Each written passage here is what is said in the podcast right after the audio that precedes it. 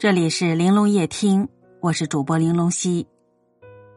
不知道从什么时候开始，我们都变成了一个不动声色的大人。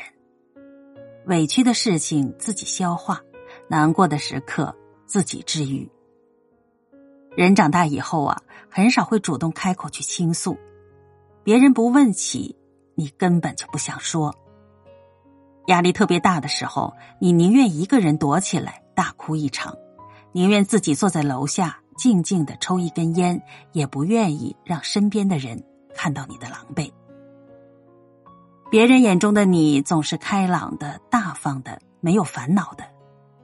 有人羡慕你什么都不用愁，有人羡慕你在工作当中取得了不错的成绩。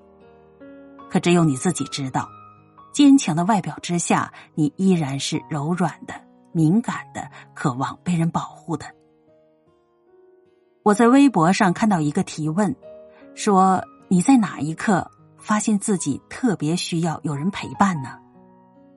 有人说是生病去医院的时候，你发现周围的人都有人陪着，只有你自己一个人挂号，一个人排队，一个人取药，明明非常的虚弱，还是得硬撑着。那一刻，你才真的明白。人有时候可以逞强，但有些时候真的做不到。这个世界上没有什么超人，有的只是无数不敢倒下的普通人。但如果有人能够体谅你的心情，分担你的压力，这一路或许就能走得轻松一点。